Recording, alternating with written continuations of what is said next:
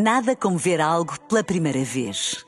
Porque às vezes, quando vemos e revemos, esquecemos-nos de como é bom descobrir o que é novo.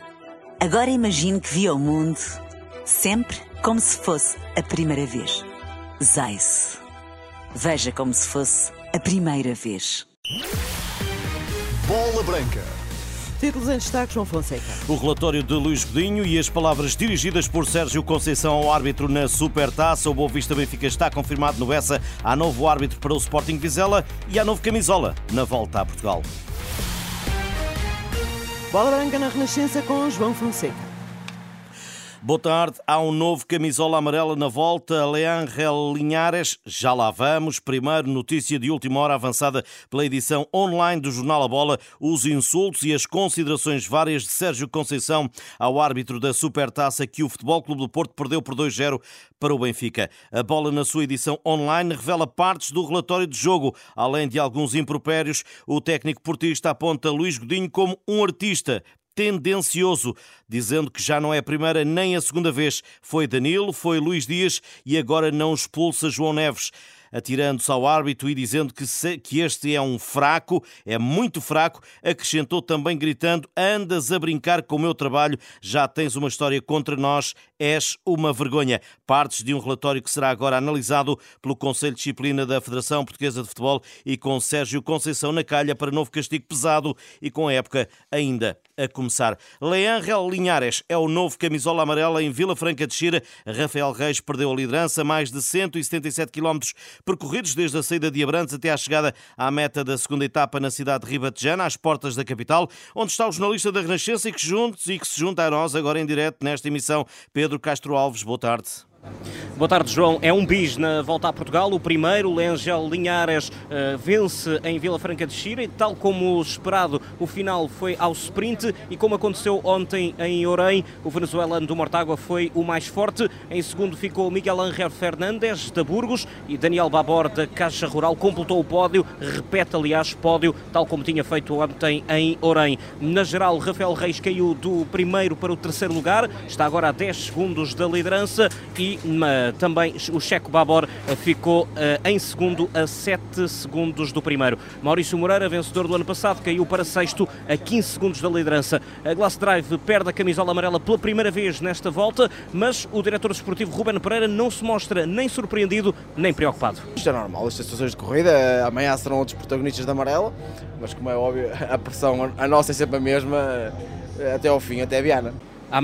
É o dia da maior distância desta edição da Volta a Portugal, 191 km e 900 metros entre Sines e Lolé. O jornalista da Renascença Pedro Castro Alves a acompanhar a Volta a Portugal em bicicleta para seguir aqui na Renascença. E na Escócia, Nelson Oliveira foi sexto no contrarrelógio dos Mundiais de Ciclismo de Estrada. Excelente registro numa prova ganha pelo belga Remco Evenepoel, garantindo também a Nelson Oliveira esta sexta-feira uma cota para um segundo ciclista português no cross crono dos Jogos Olímpicos que vão decorrer em Paris em 2024. De volta ao futebol, o Boa Vista Benfica vai mesmo jogar-se no estádio do Bessa. A Liga confirmou através de um comunicado levantando uma interdição que fora motivada pelo mau estado relevado. Realizadas as melhorias e validado pela Liga de Clubes, os achadrezados vão começar eh, o campeonato no seu estádio segunda-feira às 20h45 diante do campeão nacional o Benfica. Boa Vista que perdeu o seu guarda-redes César, contraiu uma grave lesão, vai ficar fora dos relevados por muitos meses. Troca de árbitro para a estreia do Sporting no campeonato. O André Narciso não estará em campo. Uma lesão atira-o para a cidade do futebol, trocando com Fábio Melo, que de VAR será o juiz em Alvalade do Sporting Vizela. Chermiti foi hoje confirmado no Everton. O avançado assinou até 2027, já foi apresentado no Office, mas antes de deixar Alvalade, numa entrevista concedida à Sporting TV, não esqueceu a importância de Ruben Amorim na sua carreira. Claro que vai ser um mísser que vai, ficar marcado para a minha vida. Vai ser um mísser que, que me deu a oportunidade de jogar a Primeira Liga portuguesa, de mostrar às pessoas quem é que eu sou. Claro que algumas pessoas já me conheciam, mas é diferente. Uh, consegui mostrar ao mundo através do Mister e serei sempre muito grato. Um treinador que sabe ter uma relação com os jogadores, uh, tem uma boa relação fora do campo, dentro do campo quer sempre o melhor de ti, é exigente, claro, e depois também é uma grande pessoa. E isso já é meio, meio caminho andado para, para ser um bom treinador. Grato a Ruben Amorim e também ao clube, ao Sporting Clube de Portugal. Vou ter sempre saudades da, da minha casa Uh, o Sporting será sempre um lugar que, que eu vou ter no meu coração.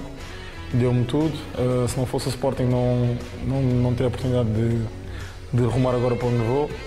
Uh, e serei sempre grato por tudo o que o Sporting fez por mim. E na bagagem leva muita expectativa para a Premier League e a vontade de um dia chegar à seleção principal das esquinas. Um deles eu vou concretizar, quero é na Premier League.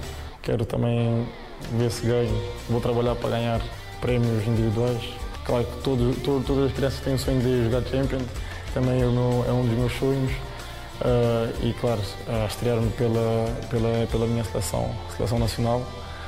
Uh, porque jogar pelo país onde nascemos acho que é algo mesmo gratificante. Shermiti, a Sporting TV, é agora jogador do Everton. É um derby minhoto que às 8 e um quarto da noite na Pedreira abre o Campeonato Português, jogo inaugural da primeira jornada entre Braga e Famalicão, terceiro e oitavo respectivamente. Na época passada, Artur Jorge quer aproveitar o embalo da pré-eliminatória de Champions e entrar na Liga, também a ganhar.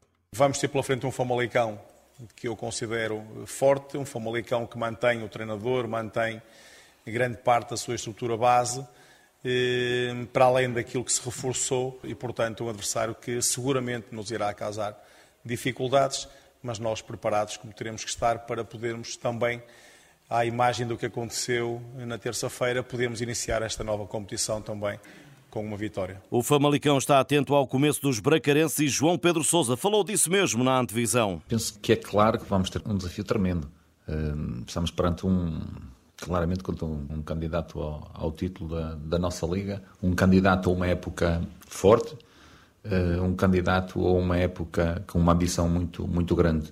E percebe-se de facto que eles estão, estão, a, estão a, querem começar a época da, da melhor forma. Nós, para, para combater isto, temos que ter a nossa ambição de sempre no, no clube. Braga, Famalicão, 8 e um quarto da noite, hoje, com arbitragem de Fábio Veríssimo e Rui Costa no VAR. Ainda dizer-lhe que o Porto está à espera para breve da chegada de Alain Varela, o médio contratado ao Boca Juniors, já deixou a Argentina no Olival Sérgio Conceição. Continua a preparar a estreia no campeonato, será segunda-feira com o Moreirense no Minho. Verón e Evanilson continuam entregues ao departamento médico. Amanhã há novo treino para o Futebol Clube Porto, um treino à porta fechada no Olival às 10 e meia da manhã. Estas e outras notícias em rr.pt. Boa tarde.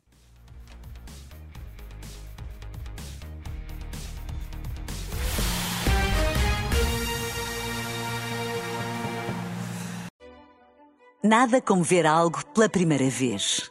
Porque às vezes, quando vemos e revemos, esquecemos-nos de como é bom descobrir o que é novo.